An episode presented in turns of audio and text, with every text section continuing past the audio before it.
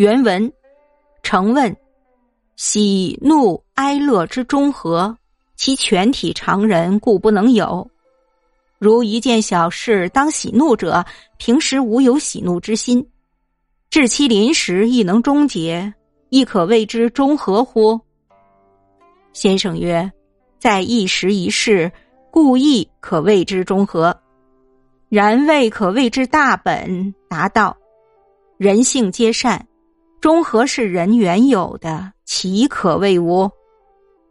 但常人之心既有所昏蔽。”则其本体虽亦时时发现，终是暂时暂灭，非其全体大用矣。无所不中，然后谓之大本；无所不合，然后谓之达道。为天下之至诚，然后能立天下之大本。译文：陆成问。喜怒哀乐的中和，就总体来说，普通人不能都具有。例如，碰到一件小事，该有所喜怒的，平素没有喜怒之心，到时也能发而终结，这也能称作中和吗？先生说，一时一事，虽然也可称中和，但并不能说是大本达到。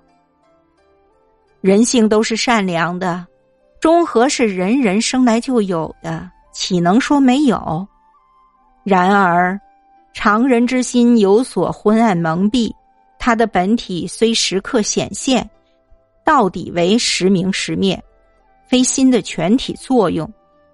无所不中，然后为大本；无所不合，然后为达道。